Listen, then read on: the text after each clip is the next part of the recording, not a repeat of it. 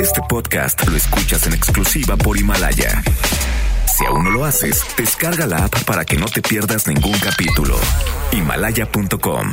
MBS Noticias presenta a Víctor Sánchez Baños, el trasfondo de la política y los negocios. Comenzamos.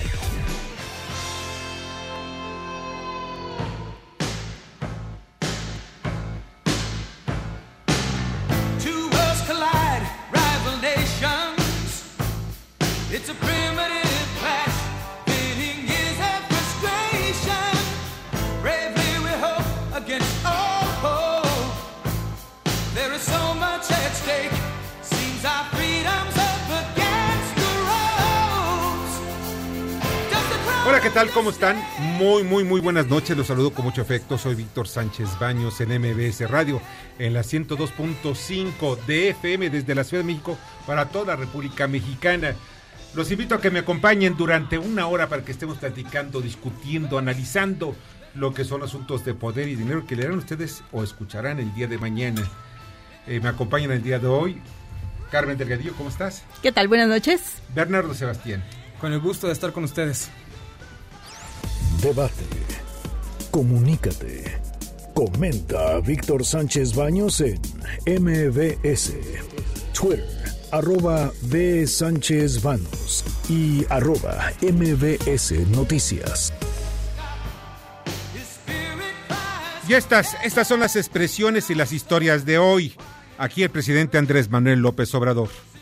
Hago el compromiso con ustedes de analizar esta propuesta de reducir la contribución, el impuesto, los llamados tiempos oficiales. Y les voy a dar una respuesta pronto sobre este asunto. Además, ni siquiera, como me lo informó José Luis, se requiere de una reforma legal. Es un decreto. Tengo yo esa facultad. De modo que pronto van a conocer ustedes sobre una propuesta que va a ir en el sentido de reducir los tiempos oficiales para que ustedes tengan ese estímulo, ese apoyo por los servicios tan importantes que prestan a la sociedad mexicana.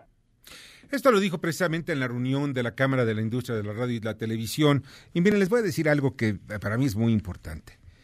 Desde hace varios años, al gobierno se le ocurrió decir, vamos a tomar los tiempos oficiales. ¿Qué son los tiempos oficiales? O sea, decir a radio y televisión, vamos a meter anuncios del gobierno sin pagarles un solo centavo a las empresas.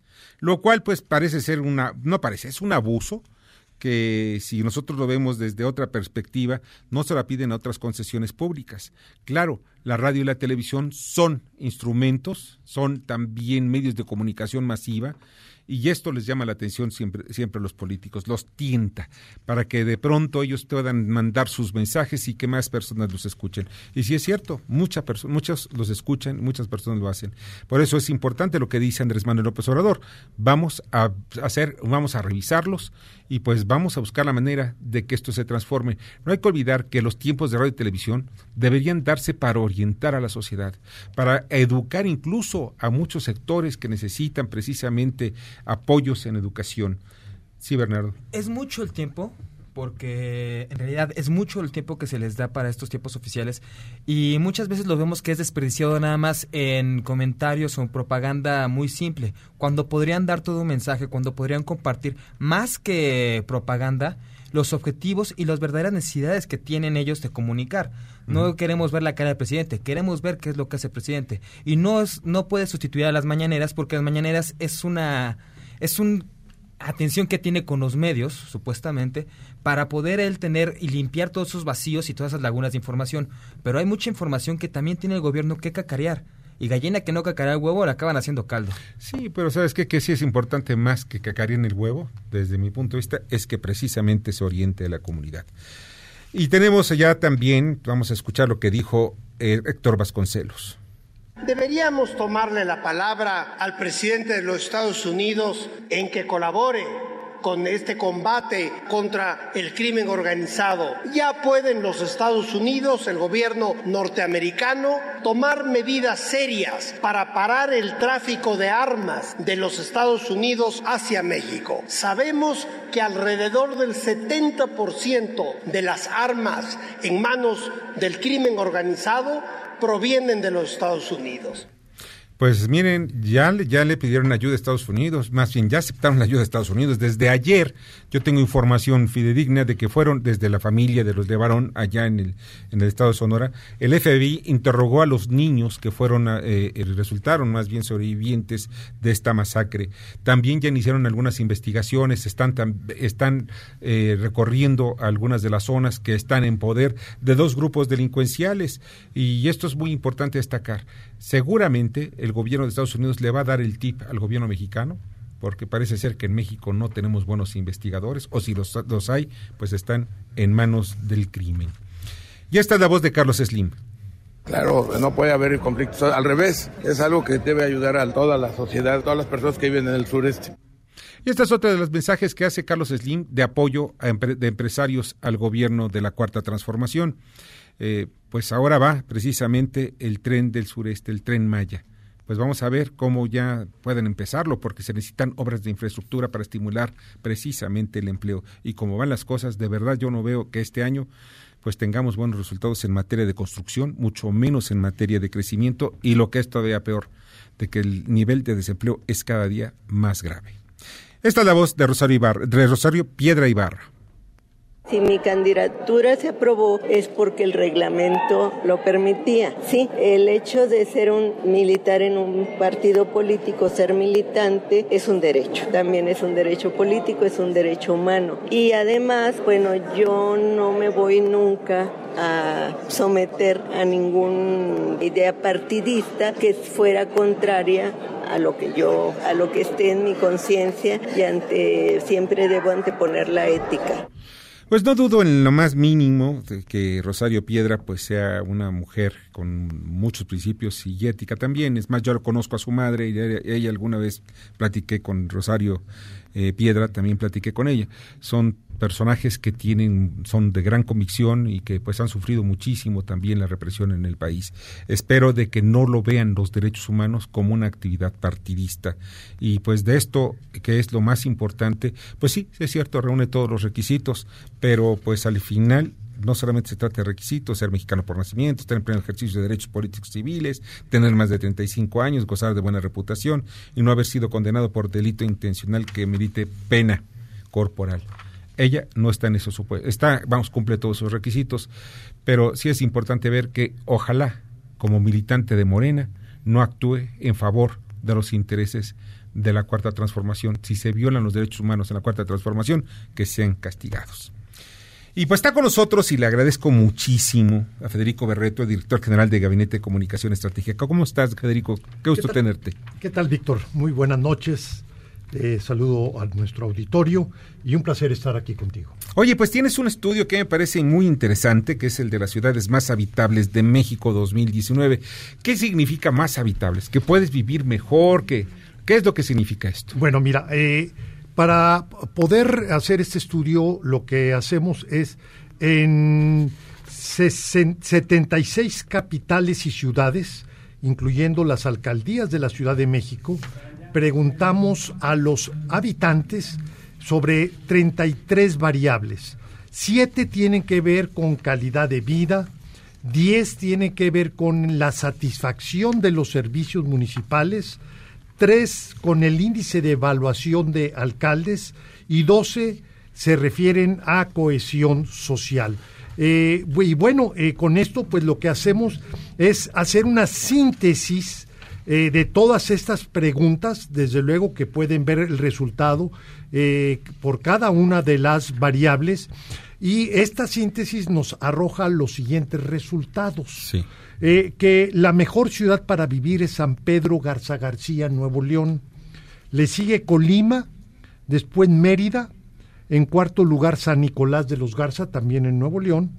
Quinto lugar Saltillo, sigue Mazatlán, Apodaca, Chihuahua, Aguascalientes y Mexicali. Oye, pues son tres ciudades de Nuevo León.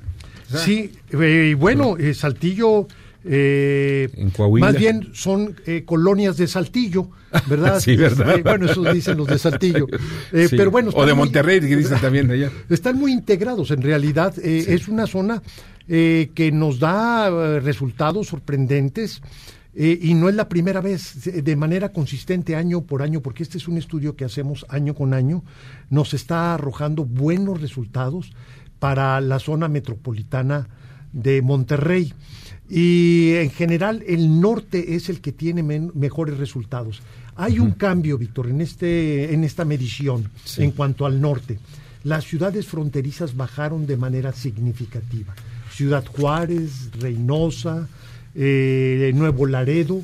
Y esto eh, también Tijuana tiene que ver con un asunto, el tema migratorio. El hecho de que estos lugares se hayan vuelto una suerte de aduana para migrantes indocumentados de otros países que pretenden irse a los Estados Unidos, sin duda afecta la calidad de vida de los habitantes. Y esta es una nota pues que debiera tener presente el gobierno federal, no nada más desde luego los gobiernos locales y municipales. O sea, estamos hablando que en estas ciudades que tú mencionas hay cohesión, soci- hay cohesión social, se siente la gente segura, Sí. la gente se siente que tiene posibilidades de mejorar su vida, que eso es muy importante. Pero en todo ello encontramos también que eh, son ciudades prósperas. Sí, fíjate que, que estás, creo que destacando el tema fundamental. ¿Por qué San Pedro Garza García invariablemente nos da números muy, muy favorables? Que es la más próspera del país. Es la más próspera. ¿Y por qué? Porque ahí radican mexicanos prósperos. Sí. Y, eh, por ejemplo, si ves tú eh, los ingresos que tiene la autoridad municipal derivado del predial, pues solamente puede ocurrir en una ciudad como San Pedro Garza García, donde al habitar personas y que tienen viviendas sumamente costosas, entonces al tener esos ingresos del predial o del cobro de agua, tienes tú una autoridad municipal con capacidad de respuesta. La mejor seguridad pública eh, a nivel municipal la tiene San Pedro Garza García ¿Mejores salarios? los mejores salarios, Así los es. mejores ingresos. es más, tú ves eh, una visita a San Pedro Garza García y te das cuenta pues que es un contraste brutal, por decirlo, con Ecatepec o Chimalhuacán, que nos dan resultados muy, muy bajos. ¿Cuáles Eh, son los que tienen más bajos resultados, Federico? bueno, mira, qué bueno que lo preguntas. Los más bajos resultados, así como tenemos el ranking de los 10 mejores para vivir, las 10 peores para vivir sería Cuernavaca 67 lugar, eh, o sea, de los 76, Cuernavaca la tenemos en 67. Tapachula, Naucalpan, que en otro tiempo fue un lugar pues donde se eh, vivía bien, Pues ahora ahí ya no. vivo, fíjate. Fíjate nada más. Así es, Tláhuac, Tuxtla Gutiérrez, Puebla, Ciudad Victoria, Chetumal, Tehuacán y Ecatepec. Estos son los datos que nos están dando en cuanto las mejores ciudades para vivir. Si te das cuenta, coincidentalmente en estas ciudades que están mal, o mal, mal, mal calificadas, pues muchas son gobernadas por Morena. Bueno, eh, fíjate que tenemos el índice eh, por partidos, Sí. o sea, de los municipios que están gobernados por eh, Morena, los que están gobernados por PRD, por el PAN, eh, por Movimiento Ciudadano y también los independientes, aunque nada más tenemos dos casos de independiente, San Pedro Garza García y Ciudad Juárez. Sí. Ciudad Juárez trae números muy bajos. Eh, de, de respecto al año pasado hay una disminución de más de 15 puntos. Eh, San Pedro pues, tiene un resultado muy alto.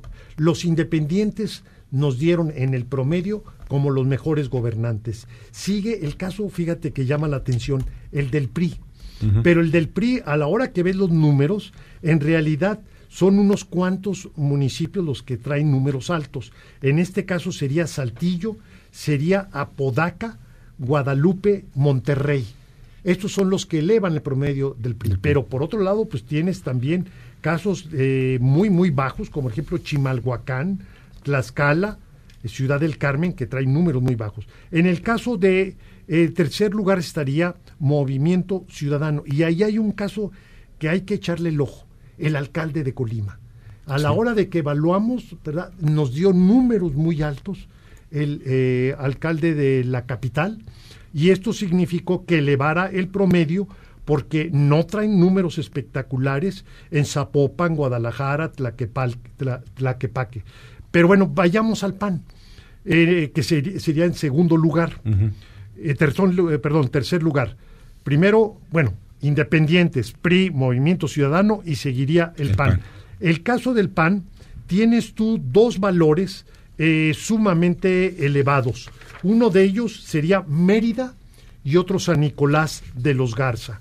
Estos empujan el nivel del PAN hacia arriba. Sin embargo, tienen casos con números muy bajos. Ciudad Victoria tiene de- verdaderamente resultados bajos.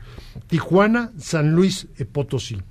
El PRD, ¿cómo anda? Seguiría después del PAN. Y el mejor, eh, la mejor, el mejor valor para el PRD lo tenemos en Coyoacán. Muy malos resultados en Chilpancingo. ¿Qué pasa con Morena? Decías, ¿son los peores o son los mejores? Primero, el mayor número de las ciudades y de las alcaldías son de Morena, resultado de lo que ocurrió en la elección del 18. Tenemos un caso de éxito, que es Mazatlán, Matamoros, Culiacán, Hermosillo. Los casos muy, muy bajos, que son dramáticamente bajos y por eso castigan el promedio hacia abajo, serían Ecatepec, Tehuacán, eh, Chetumal, Puebla, Tuxtla Gutiérrez y Tláhuac. que son muy muy populosos. Por ejemplo, el caso de Catepec, estamos hablando de el municipio más populoso del país. Así es, y otra cosa pues que hay que tener en vista que va a haber nuevas elecciones en el 21 Sí. y van a ser elecciones con un componente local muy fuerte. Quien no esté gobernando bien ya no va a atenerse a la candidatura de Andrés Manuel López Obrador como ocurrió en el 18. Lo que vamos a tener son muchas expresiones de alternancia y seguramente de pluralidad. ¿no? Sí, porque la sombra de Andrés Manuel López Obrador fue terrible. Bernardo. Oye, hay Sí. algo que a mí me está llamando mucho la atención. Sí, cómo no. Las que tienes menos evaluadas son municipios o ciudades que están altamente endeudadas por mucho tiempo. Y las que tienes mejor evaluadas son ciudades y municipios que tienen alto nivel también de infraestructura. Acabas de comentar lo que también era de que las ciudades fronterizas dejaron de tener esa buena calificación. Yo ahorita lo estoy como que comparando porque la infraestructura la tienen en Estados Unidos. Eh, eh, invirtieron menos en infraestructura. Y también mi pregunta va es, estas calificaciones, han, ¿qué tanto han variado en los últimos años? Porque obviamente nos llama la atención, como decía mi papá, la cuestión de la Naucalpan y todo eso, pero ¿cuál es el- la calificación? ¿Cómo- ¿Han ido a la baja, han ido a la alta? Porque no creo que sea solamente del gobierno. Así es. Mira, ha habido una modificación a la baja desde que empezamos en el índice, con el índice hace siete años. Sin embargo, eh, derivado de la elección del 18, hay un elemento que nosotros destacamos, que es el de la esperanza o del optimismo. Y esto significa que en el índice de evaluación de alcaldes y de calidad de servicios, eh, mejoró, pero es en términos de expectativa, no de realidad. Es decir, tú puedes opinar mejor de tu circunstancia y de tu autoridad por un ánimo, por el ánimo que traes, no necesariamente por lo que estés recibiendo. Y lo que nosotros estamos identificando en esta medición reciente es un incremento en el promedio de cómo se están viendo a los alcaldes. Eh, en otras palabras, este optimismo y esta esperanza hace que en realidad que no nada más ocurre con los alcaldes, está sucediendo con los gobernadores, incluso con las instituciones, como que estamos viviendo un ánimo de fiesta. Aquí la pregunta es, ¿cuánto tiempo durará? Y si esta expectativa o esta esperanza de mejor eh, calidad de vida, pues va a ser correspondida por las autoridades. Sí, Y se les va a alcanzar, porque de de verdad, mira, Andrés Manuel tiene todavía un bono democrático, Así es. pero se ve muy difícil que todavía le alcance para el año próximo. No se les olvide que el año próximo, como que es el colchón, Sí. el 2021 es la clave. Así es. Y, y si me permiten, Por favor. quisiera este, mencionar, porque es un, una- un, un- un tema que le interesa mucho a la gente, que es el de la seguridad. Claro. Fíjate, fíjense que nosotros eh, preguntamos, o sea, buscamos la mejor manera que se corresponde a una pregunta internacional, que encuestas en la materia también la utilizan, es dentro del concepto de cohesión social, cómo preguntar el tema de seguridad. Tú puedes decir, pues, qué tan seguro te sientes. Pero eso, ¿verdad? O qué tan segura es tu ciudad. Esto no deja de ser un poco general. Lo que hicimos es utilizar una expresión que es, en las noches, ¿qué tan seguro te sientes caminar en tu ciudad? O sea, como que es una experiencia más cotidiana, digamos, como que tú lo puedes remitir a lo que haces regularmente. Y en función de esto tuvimos los siguientes resultados. Las ciudades con mayor sentimiento de seguridad sería en primer lugar Mérida, 74 o 74.6 para hablar en números redondos, en- se sentían muy seguros o seguros de caminar por las noches en su ciudad. Sigue San Pedro Garza García con 60%, una baja importante. La Paz sería en tercer lugar. Campeche, Guanajuato, ahí en esos casos la mitad dicen que se sienten seguros. Y otras ciudades donde se sienten seguros, aunque ya no tienen números tan altos, serían Guanajuato, San Nicolás de la Garza, Tepic, Aguascalientes, Saltillo y Torreón. Tienen números razonablemente aceptables en cuanto a la, que la gente se siente segura. Ahora, ¿cuáles son los lugares donde hay menor sentimiento de seguridad. seguridad?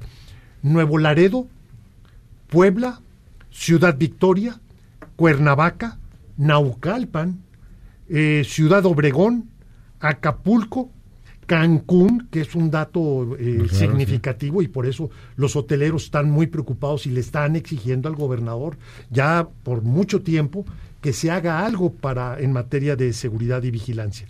Y luego tenemos Ecatepec y el lugar o el municipio donde es mayor el sentimiento de inseguridad es Chimalhuacán. Chimalhuacán. Vaya, como que de alguna manera, fíjate que es un sentimiento, como que creo, vamos, como que yo pensaba que eran los municipios más inseguros también, o sea, después de, hacer un peinado sobre todo el país o los mejor evaluados. Lo que sí me doy cuenta es que ya la, la estadística te está diciendo dónde está la deficiencia y precisamente ahí, una vez más, es donde está el bono democrático funcionando. ¿eh? Pues sí, eh, ese es el problema, porque lo, lo bueno de la democracia es que es una forma de sancionar al mal gobierno. Claro. Y la alternancia fundamentalmente se expresa, es un eh, elemento normal de la democracia, precisamente porque es como la ciudadanía ejerce su poder, pues para castigar al que no está gobernando bien. Por eso se da la alternancia. Pero lo que estamos viendo con estos números es que en el 21 seguramente vamos a tener una expresión de alternancia creciente Sí. y muchos de las de los municipios que ganó Morena pues posiblemente pues vayan a pasar a otro Van a partido. cambiar los nomios, ¿eh? Van a seguro, cambiar, seguro. seguramente. Oye, Federico, pues te agradezco muchísimo que hayas estado con nosotros. Pues es un privilegio estar con ustedes y siempre que me inviten pues estaremos aquí. Cordialmente, siempre cuando tú Gracias. tengas alguna cuestión o cuando tú quieras alguna expresarnos algo, adelante. Muchísimas gracias y pues saludo a nuestro auditorio. Muchas gracias. Federico Berrueto, director general de Gabinete de Comunicación Estratégica. Vamos al comentario de Ignacio Morales de Chuga. El actual régimen de gobierno de la Cuarta Transformación se ha distinguido, entre otras cosas, por su desapego, desinterés en el tema de la salud pública. Recordemos que los institutos nacionales de salud, que son vanguardias de la investigación, atención y educación médica, prácticamente han sido abandonados presupuestalmente, lo que les impide cumplir con sus propósitos y fines de carácter legal. Los hospitales generales de tercer nivel también se encuentran en un abandono presupuestal, todos deficitarios. ¿Por qué? Se dice que en aras de una política de austeridad.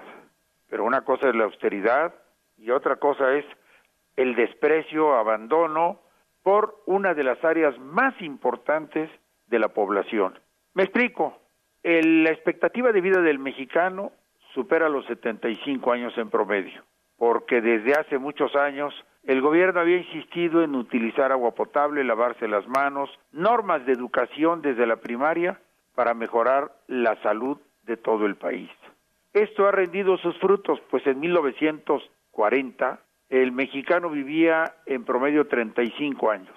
En el año 2019 está arriba de 75. Se ha más que duplicado el promedio de vida del mexicano gracias a la salud.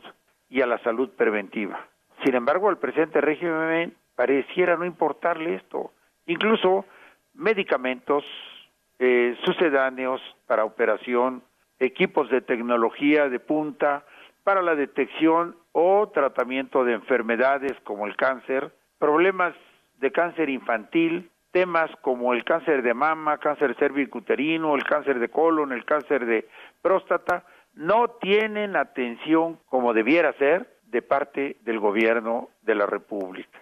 Incluso en este momento hay todavía vacunas insuficientes para esta temporada de fríos en donde la influenza aumenta.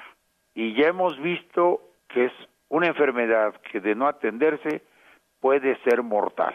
Así que vaya usted a vacunarse, consiga la vacuna inclusive con la medicina privada, si es que en las públicas no la encuentra como creo yo que le va a suceder. Pero hasta en este caso, ojalá no, tengamos, no tengamos que estar contabilizando muchas muertes en el mes de enero del año próximo.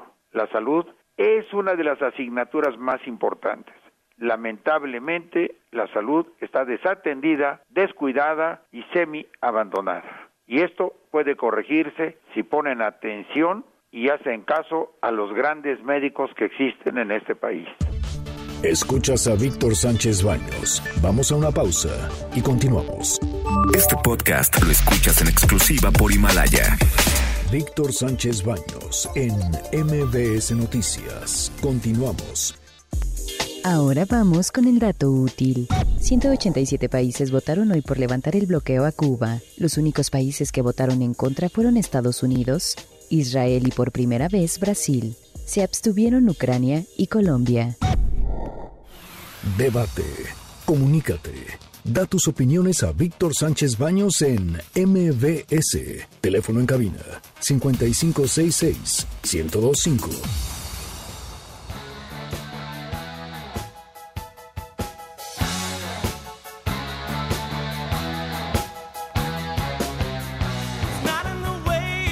Gracias, muchas gracias que continúen con nosotros. Rápidamente les informo que hay un despliegue de seguridad pública en Cuernavaca, Morelos. Una vez más, la Guardia Nacional, Policía Federal y Sedena están eh, rodeando, tienen rodeado el penal de Atlacholoaya, en el Morelos, en donde internos del dormitorio 7 tomaron de rehenes a 10 custodios. Ah, indican que son del autogobierno de los rojos. De esto vamos a estar informando. El asunto está muy, pero muy complicado ahorita ya en las cercanías de Cuernavaca. Vamos al resumen de información. Carmen. En Ciudad Juárez siguen asesinatos y quema de autobuses. El conteo iba en 10 homicidios y 15 vehículos quemados. La policía municipal detuvo a cuatro integrantes de los mexicles, señalados como presuntos responsables. Piden obispos de Chihuahua al presidente pacificar el Estado. Y se esclarezcan los hechos en los que perdieron la vida integrantes de la familia Levarón.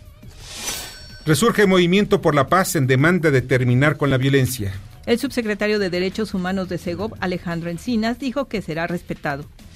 Fueron narcomenudistas asesinos del alcalde de Valle de Chalco. La Fiscalía del Estado de México aseguró que ya los tiene identificados a dos, aunque todavía no hay detenidos. Normalistas hacen destrozos en la Toluca de Atlacomulco.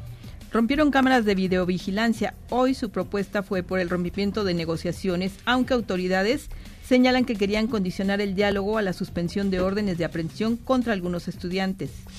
Jornada violenta en Bolivia. Hay un muerto y 97 heridos, entre ellos una alcaldesa y ocho periodistas. La alcaldesa del municipio de Vinto fue sacada por una turba que la obligó a caminar descalza, le cortaron el cabello, la bañaron con pintura hasta que fue rescatada por la policía. Muchas gracias, Carmen. Te agradezco mucho. Buenas noches. Amigos, les tengo una noticia. Sabían que ya pueden escuchar y disfrutar el podcast de este programa en Himalaya. Así es, Himalaya es la app más increíble de podcasts a nivel mundial que ya está en México y tiene todos nuestros episodios en exclusiva. Disfruta cuando quieras de nuestros episodios en Himalaya. No te pierdas ni un solo programa. Solo baja la aplicación para iOS y Android o visita la página himalaya.com para escucharnos ahí. No se les olvide, Himalaya. Vamos al comentario de Flavio Galván, expresidente del Electoral del Poder Judicial de la Federación. Víctor, buenas noches. Un saludo a tu audiencia. Hoy, Víctor, es importante comentar una sentencia de la Sala Superior del Tribunal Electoral del Poder Judicial de la Federación que dictó el pasado 30 de octubre, hace ocho días justamente, relacionado con el procedimiento de renovación de los órganos de dirección de Movimiento de Regeneración Nacional, conocido como Morena. Al momento en que el secretario de Estudio y Cuenta daba narración de los hechos y del sentido del proyecto presentado por el magistrado ponente, escucharon los militantes de Morena el sentido de revocar el procedimiento que han estado llevando a cabo o que habían estado llevando a cabo para esta renovación. Inmediatamente vino la protesta, los gritos, los insultos, en fin, una conducta que no es admisible durante el desarrollo de una sesión pública de la sala superior. Ante esta circunstancia, el presidente del tribunal tuvo que solicitar o volver al orden o bien continuar la sesión pública en privado, como está previsto en la ley. Sin embargo, en lugar de proceder a esta sesión privada, lo que hicieron fue decretar un receso y continuar posteriormente en público. Morena asumió una conducta que pensé había pasado a la historia, cuando antes de 2007 se pretendía que se impidiera la intervención de las autoridades administrativas y jurisdiccionales en materia electoral en la vida interna de los partidos políticos, lo que concluyó con una reforma constitucional en los artículos 41 y 99 de la Constitución Federal para establecer que la intervención de las autoridades en la vida interna de los partidos políticos debe ser solo en los casos necesarios y que el juicio ciudadano que está legalmente previsto solo proceda cuando se hayan agotado las instancias intrapartidistas de solución de controversias. Todo esto está bien, salvo que en ocasiones a los partidos se les olvida que están sometidos al régimen constitucional y legal actualmente en vigor, que son gobernados y deben someterse al orden jurídico legalmente establecido. Me parece que Morena debe rectificar su conducta a pesar de ser el partido gobernante. Víctor, buenas noches. Nos veremos en la siguiente. Escuchas a Víctor Sánchez Baños. Vamos a una pausa y continuamos. Este podcast lo escuchas en exclusiva por Himalaya. Víctor Sánchez Baños en MBS Noticias. Continuamos. Ya regresamos con el dato inútil. Aunque la resolución de la Asamblea General de la ONU no es vinculante, desde 1992 Cuba ha recibido invariablemente el apoyo de las naciones. Debate. Comunícate. Comenta a Víctor Sánchez Baños en MBS. Twitter, arroba B. Sánchez Baños y arroba MBS Noticias. Gracias, muchas gracias que continúen con nosotros aquí en MBS eh, Noticias. Vamos al tema de responsabilidad social corporativa. Adelante, Kimberly. Gracias, Víctor. Te comparto que Compromiso Social City Banamex, que dirige Vanessa González e Impact Hub Ciudad de México, dieron a conocer de entre 280 proyectos a los ganadores de Emergente 2019, el programa de apoyo y vinculación para emprendedores mexicanos que desarrollan proyectos con enfoque social. El primer lugar lo obtuvo Blancos y Bancos, mujeres oaxaqueñas que producen y comercializan muebles, ropa de cama y artículos decorativos con identidad cultural. El segundo lugar lo obtuvo Bixi México, estudio de diseño industrial que profesionaliza a los artesanos mexicanos. Diseñan y producen objetos que rompen esquemas. Gracias, Víctor. Que tengan buena noche. Muchas gracias, Kimberly. Te agradezco infinitamente. Pásala muy bien, Kimberly Zafra. Y vamos al pulso empresarial. Excelente noche, Víctor. Estimado auditorio, este es el Pulso Empresarial. La embotelladora Bonafont nombró al argentino Mariano Perotti como su nuevo director general, con lo que busca impulsar las principales iniciativas de la compañía orientadas a desarrollar la categoría de agua en el país. Grupo Posadas, que preside José Carlos Azcárraga, abrirá 8.664 cuartos de hotel para 2022. Comenzará a operar 46 nuevos hoteles en México y el Caribe, con marcas como Fiesta Americana y Live Aqua. Al mando de Eduardo López Moraz, la mexicana Panam comenzará a diversificar sus productos, al añadir al catálogo de calzado ropa con diseños, materiales y manufactura 100% mexicana. Hasta aquí la información. Mañana nos escuchamos con más del Pulso Empresarial. Muchas gracias, te agradezco mucho, Alex, Alex de la Rosa. Y miren, eh, rápidamente les voy a platicar lo que está pasando precisamente allá en, en, Cuernavaca. Las cosas están complicando más. Eh, tengo yo información que pues ya la, la, la, Sedena está tomando, va a tomar el penal y pues este hay gente que está rodeando, pues personas familiares que están preocupados por los que se encuentran adentro y pues vamos a ver qué es lo que ocurre, pero parece ser que las cosas sí están siendo muy, muy, muy complicadas. Y no es la primera vez que ocurre en este penal. Ya sacaron, por instrucciones de la Secretaría de Gobernación, el, gobernador Cuauhtémoc Blanco, el futbolista, le dijo a, la Secretaría de Gobernación, señores, ayúdenme, ¿por qué? Porque hay que sacar a los más, más peligrosos reos que tiene la prisión. Y pues eh, sacaron a 36, pero pues hay otros más que parece ser que son los que siguen tomando el control del penal. Pues Víctor, existe un principio universal que se llama la correspondencia, como es adentro es afuera y como es afuera es adentro, así como las bandas de la delincuencia organizada se pelean por las plazas de la venta de droga, Morelos es una entidad muy importante porque es la conexión de justamente de todo lo que es las, los estados del sur con la capital del país y es el punto en el que pues están luchando el narco por, por, por tener esa conexión, ¿no?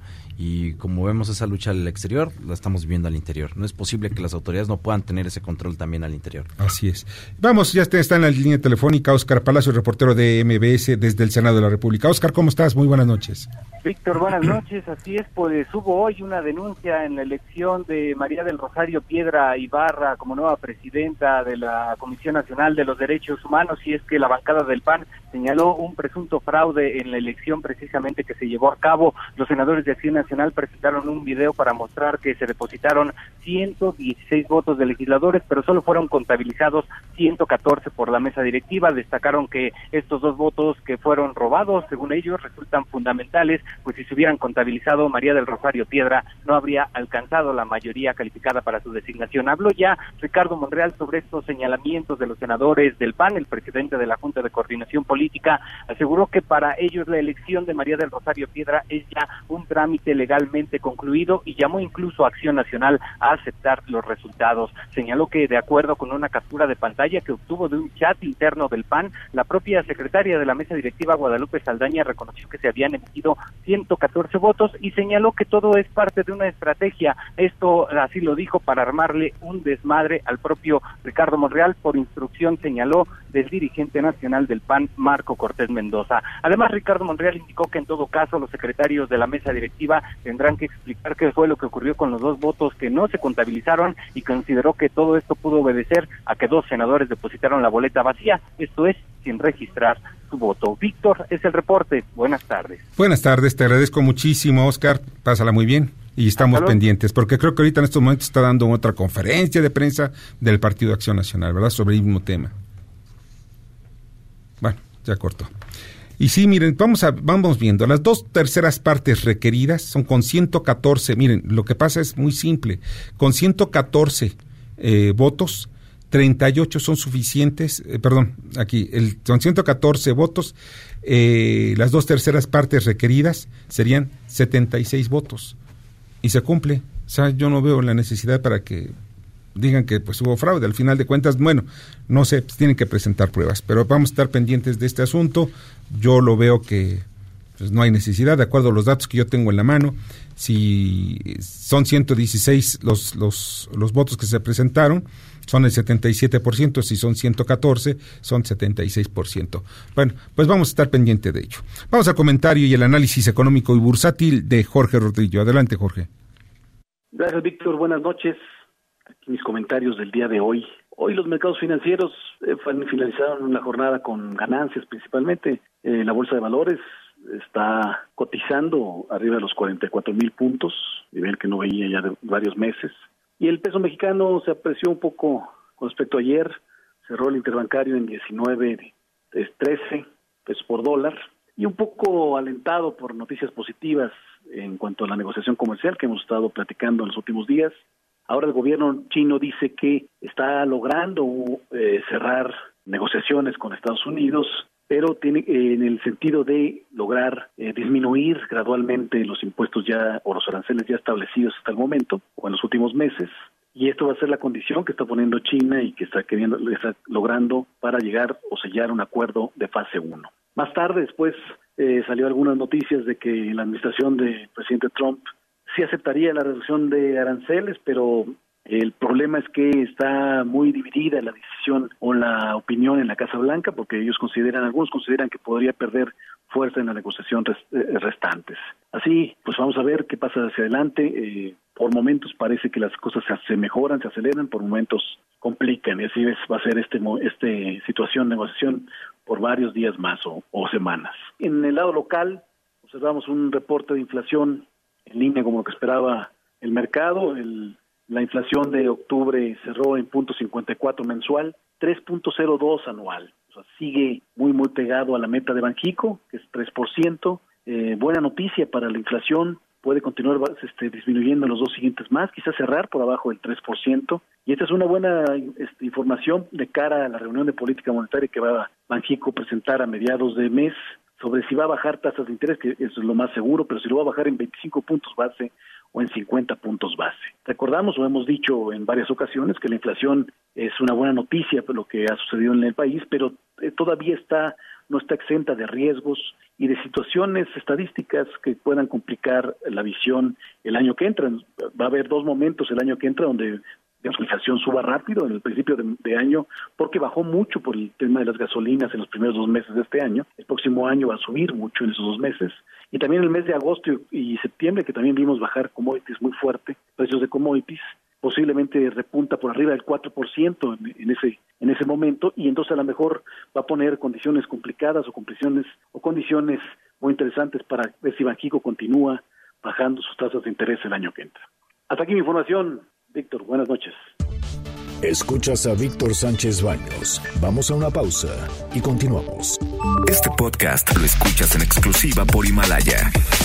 Víctor Sánchez Baños en MBS Noticias. Continuamos. Continuamos con el dato feo. En 2014, Barack Obama presentó un histórico acuerdo que apuntaba al fin del bloqueo a Cuba. Sin embargo, Donald Trump ha restringido viajes y remesas. En casi 60 años de bloqueo, Cuba ha tenido pérdidas que superan los 922 mil millones de dólares. Facebook, Instagram y LinkedIn Víctor Sánchez Baños. Tu voz se escucha en la radio. Muchas gracias, muchas, muchas gracias que continúan con nosotros. Les agradezco mucho en esta noche, en esta noche de jueves, casi viernes, y empieza el cuerpo como que a tomar hervor. Mm. Ya está en línea telefónica, le agradezco muchísimo Pamela San Martín, consejera electoral del Instituto Federal Electoral, el Instituto Nacional Electoral. ¿Cómo estás, Pamela? Muy buenas noches. Buenas noches, Víctor. Saludos a tu auditorio. Muchas gracias. Oye, Pamela, platícanos cómo se va a dar este recorte del presupuesto de los partidos políticos. Bueno, ahorita está en la Cámara de Estados una iniciativa que ya pasó por comisiones, en la que eh, lo que se propone es la reducción del 50% de las prerrogativas a partidos políticos, es decir, el 50% del financiamiento, tanto de lo que se denomina el financiamiento ordinario, que es el decir, el que se le entrega año con año a los partidos para su sostenimiento, como el financiamiento de campaña, que es el que se entrega exclusivamente en eh, cada tres años en las elecciones, dependiendo eh, si es eh, elección presidencial, que quiere decir que tenemos presidencial de senadores del Senado y de los diputados, o elección intermedia, que solamente tenemos elección de diputados, es menor el presupuesto que reciben. Ahora lo que está en la mesa de discusión en el en la Cámara de Diputados es precisamente la reducción al 30, al 50% de esas prerrogativas. O sea, estamos hablando que el presupuesto en términos generales se mantiene el presupuesto aprobado para el INE, pero se disminuye a los partidos políticos. Eh, no, el presupuesto que está aprobado para el INE será discutido cuando se discuta el eh, presupuesto de egresos de la Federación. Esto está apenas el, día de ayer acudieron el, el, consejero presidente y el presidente de la comisión de eh, presupuesto del instituto a eh, platicar con los con los diputados de la comisión correspondiente precisamente para explicar las razones del eh, presupuesto que se ha presentado para el INE y este eh, será analizado por la Cámara de Diputados al, digamos, analizar todo el presupuesto de la, de la federación. Esta iniciativa que se presenta es para que el financiamiento exclusivamente el de los partidos políticos, la bolsa que corresponde a los partidos políticos, se disminuya a, a la mitad y eh, me parece que tanto cualquier discusión sobre el, la reducción al financiamiento de los partidos políticos debe tener una, una discusión alrededor no solamente de una medida específica que eh, pues por supuesto que es muy popular el hecho de eh, reducir los recursos de los partidos incluso eliminar los recursos de los partidos. yo soy de acuerdo a eso de que deben eliminarle los recursos a los partidos políticos es, es, una medida sin duda popular y creo que no no hay duda que cuando hemos tenido partidos que digamos no no han sido muy deslegitimados en cuanto a su propio actuar en cuanto al uso de sus eh, propios recursos por supuesto que es una es, es algo que, que se antoja muy muy positivo sin embargo, lo que no podemos obviar es que los partidos son el principal medio, el principal actor que participa en nuestro sistema ah, democrático y que eh, pues el sostenimiento de los partidos, el, el, el, desarrollo de las campañas tiene costos que eh, tenemos que tomar una decisión como, como Estado. Si estos eh, costos se asumen como financiamiento ordina, eh, em, público, es decir, financiamiento del Estado, o si debe de financiarse con eh, recursos privados pero lo que no podemos obviar es que si entran recursos privados, también entrarán eh, intereses privados como la fuente de eh, decisión sobre cuestiones que debieran ser de orden público, incluso en países como poner el ejemplo en, el, en Estados Unidos, que eh, es, el, digamos, el estado de financiamiento privado por, eh, digamos, eh, emblemático, hay, a, se ha dado en, en, la contienda anterior, se dio toda una discusión respecto de si deberían de, por ejemplo, recibir recursos de Wall Street o no, por los intereses que están asociados. Pero fíjate, Pamela, que en México, de hecho, hay intereses, o sea, hay dinero del sector privado dentro de los partidos durante las campañas y también hay muchos políticos que reciben dinero de, muchos miembros de los partidos, ya estamos hablando ya de legisladores, que se les ha comprado que reciben dinero por parte de algunas organizaciones en forma directa o indirecta del sector privado y quizá hasta de delincuencia organizada sin duda alguna hay un conjunto de prácticas irregulares el día de hoy, uh -huh. pero la forma de eliminarlas tendríamos que decir si es legalizándolas. Es decir, ¿eso es lo que queremos o eso es lo que nos molesta? ¿Sabes si qué eso sería? es lo que nos causa un agravio, me parece que lo que tenemos que hacer es combatirlo y ahí sí fortalecer todos los mecanismos para combatirlo mejor. Lo mejor para sería, que ¿sabes? No, para que no ocurra. Sabes, eh, Pamela, yo lo que pienso, y es una idea que lo he manejado también en mis columnas constantemente, es, primero, ok, que vengan los recursos, primero que vivan los partidos políticos de lo que les da vida, que es precisamente su ideología muchos partidos políticos no tienen la ideología más que la ideología del poder, o sea, de sumarse y, y, al gasto presupuestal. Mira, yo estoy viendo, por ejemplo, algunos, algunos partidos sí, sí honran su ideología y pueden ellos vivir incluso hasta de libros, de, de, de, de, pensadores, en fin, muchas cosas, como lo hizo en alguna época quizá el PAN, que no lo alcanzó, por cierto, ¿por qué? Porque sus dirigentes son muy gastalones también. Pero sí creo que sería bueno también una supervisión a fondo de los recursos que llegan a los partidos políticos, porque de pronto te das cuenta que gastan más dinero del que reciben. El PRI, por ejemplo, alguna ocasión gastaba el, el sexenio pasado, pues más de dos mil millones de pesos anuales, y dices, oye, pero cuántos sus ingresos eran de 900 o de mil y tantos millones de pesos. O sea, son cosas que a mí en lo personal, cuando haces la revisión, pues sí te, te, te, te molesta, ¿no? Y creo que no nada más a mí, a muchos mexicanos.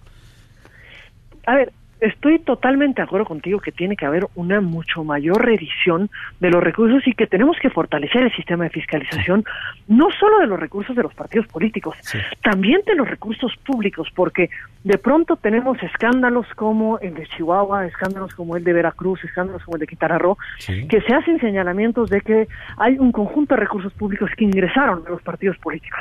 Y sin duda, estos no fueron en, en su momento detectados por por la autoridad electoral, pero también tenemos que partir de un punto. Esto se tiene que fiscalizar también desde la fiscalización de los recursos de los estados, de los recursos públicos, porque de ahí es de donde salieron. Para que hayan podido entrar a una contienda, primero tendrían que haber salido de aquel destino que era el que tenían encomendado. Y, y este es un mecanismo que tenemos que fortalecer. Por eso me parece que la discusión sobre disminuir los, el recurso de los partidos políticos tiene que venir acompañado de una discusión más amplia sobre el sistema de fiscalización en sí mismo, sobre, sin duda, la democratización de los partidos políticos. Hoy tenemos en gran medida partidos políticos que eh, son controlados por las élites de los partidos Cierto. y que no tienen, digamos, una representación en cuanto siquiera a su militancia. ¿Cómo llegaron el día en, en las elecciones del 2018 todos los candidatos que compitieron a la presidencia de la República, cómo de, por parte de los partidos, cómo llegaron a la boleta? Así Es es. decir, ¿quién tomó esa decisión? Pues las élites de los propios partidos, las dirigencias de los, de los partidos que, Que los se reparten el poder al final de cuentas. Pero no fue, por ejemplo, lo que son las precampañas. Ahora resulta que las precampañas que tenemos, lo que se conoce en otros países como las primarias, son precampañas con un precandidato. Bueno, eso es, es Es una, una burla. llevada al extremo. Se llevan así, se vean pesaditos los algunos partidos políticos. Pamela, oye, te agradezco muchísimo. Ojalá y algún día tengamos un poquito más de tiempo que vengas aquí eh, a tomarte un café y platicar sobre este tema. Por supuesto que sí, cuenta con ello. Qué amable eres, te agradezco muchísimo. Pásala muy bien y muy buenas noches. Buenas noches y nuevamente saludos a tu auditorio. Qué amable eres, muchas gracias. Pamela San Martín, consejera electoral del INE. Y vamos a las columnas político-financieras que leerán el día de mañana en los periódicos diarios de la Ciudad de México. Julio Brito. Víctor, muy buenas noches a ti y a tu auditorio. Al tercer trimestre del 2019, las telecomunicaciones móviles en México, medido por su valor en términos de ingresos generados por los operadores, registra un crecimiento del 5% respecto al mismo periodo del año pasado, lo que contrasta muy favorablemente con el resto de la economía mexicana, que se contrajo 0.45% en términos reales. Esto y más en mi columna Riesgos y Rendimientos que se publica en el periódico La Crónica de hoy. Muchas gracias, Julio. Adrián Trejo.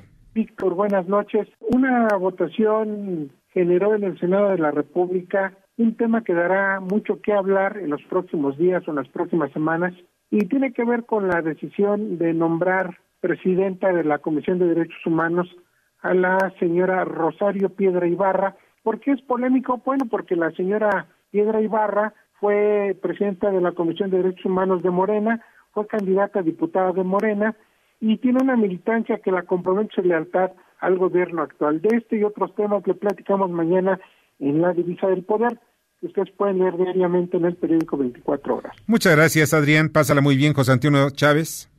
Buenas noches, Víctor. Buenas noches a tu auditorio. Mañana en la columna aquí en el Congreso que se publica en el diario Ovaciones, llevamos la votación que se dio para sacar a la presidenta de la Comisión Nacional de los Derechos Humanos, a Rosario Piedra. No fue una tarea fácil para Ricardo Morrea como líder de los senadores de Morena. Tuvo que hacer negociaciones muy a fondo, porque en la mañana andaba muy acelerado, cabildeando uno a uno, sobre todo con los del PRI. Y posterior, ya se le dio la sonrisa de oreja a oreja. Tenía los votos a su favor. Esto y más mañana en la columna. Muchas gracias, José Antonio. Te agradezco mucho, Rogelio Varela. Muchas gracias, Víctor. Buenas noches a todos. Qualitas se reafirma como la aseguradora número uno en el mercado de automóviles y duplica el precio de sus acciones en la Bolsa Mexicana de Valores. Mañana, corporativo en el Heraldo de México. Muchas gracias, Rogelio. Te agradezco muchísimo. Paco Rodríguez. Víctor, qué gusto, muy buenas noches. Te saluda Francisco Rodríguez desde el Índice Político. Te comento que la columna de mañana lleva como título Ahora la 4T como perro del hortelano. Sí, aquel perro que no deja comer ni come tampoco. Sí, recuerdas la fábula, ¿verdad? De eso y más te platico mañana en www.indicepolitico.com. Mientras tanto, como siempre, te deseo buenas gracias y muchas, muchas noches. Paco, muchas noches también para ti. Arturo Dam. Víctor, escuchas muy buenas noches. Ya de mañana en mi columna Pesos y Contrapesos en el diario La Razón, analizo tanto la confianza de los empresarios por un lado como la confianza de los consumidores por el otro, una pinza que desafortunadamente se está cerrando y fuerte sobre la actividad económica. Mañana, Pesos y Contrapesos en La Razón. Muchas gracias, Arturo. Lila Arellano. Muy buenas noches, Víctor. Ya hemos visto las reacciones a la aprobación ayer de las nuevas facultades para la UIF, ya no solo congelar cuentas, sino también la extensión del dominio, aplicarla de manera directa. Bueno, surgen muchas interrogantes respecto a esta decisión, entre ellas la posibilidad y los ejemplos ya existentes de abusos y arbitrariedades cometidas con quienes obviamente no forman de manera alguna parte de la delincuencia organizada. Muy buenas noches y hasta el próximo lunes. Muchas gracias, Lilia. Mauricio Flores. ¿Qué tal, Víctor? ¿Cómo están, amigos todos? Hay un tema en la industria aeronáutica y ese tema se llama Interjet, una empresa que se supone que está bien, pero sin embargo no conocemos los datos que hay detrás. Lo que sí sabemos está en que sus propietarios tienen una Bartola, sí, esa que con dos pesos hace milagros, se llama, y es un puerto Puerto Balandro. ¿Quieres saber los detalles de esta Bartola, que es más traviesa que Tres Patines? Mañana, gente detrás del dinero en el periódico La Razón. Muchas gracias, Mauricio. Pásala muy bien. Dario Celis. Mañana en la columna La Cuarta Transformación del periódico Financiero vamos a contarle pues de la cacería que prácticamente está iniciando quién, pues ni más ni menos que la unidad de inteligencia financiera. Ahora el blanco o los blancos pues son los líderes sindicales, los viejos caciques charros del sindicalismo mexicano.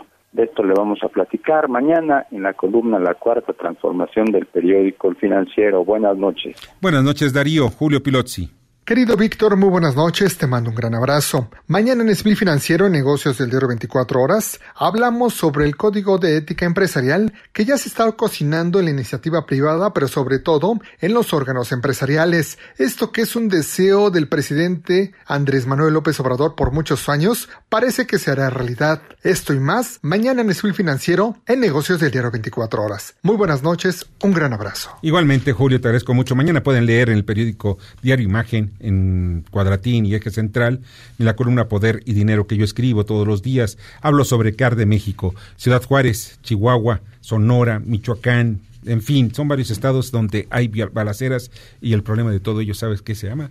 Impunidad. Ya nos vamos. Les agradezco muchísimo que hayan estado con nosotros. César Vitrón, muchas gracias. A ti, Víctor, saludos a todos. Bernardo Sebastián. Muchas gracias por escucharnos. En la producción, Jorge Romero. En la jefatura de información, Carmen Delgadillo. En la asistencia de redacción, Fernando Moxuma. En los controles, Michael Amador y su América. Soy Víctor Sánchez Baños. Les deseo que pase una noche sensacional. Las opiniones vertidas en este programa son única y exclusivamente de estricta responsabilidad de quien las expresa.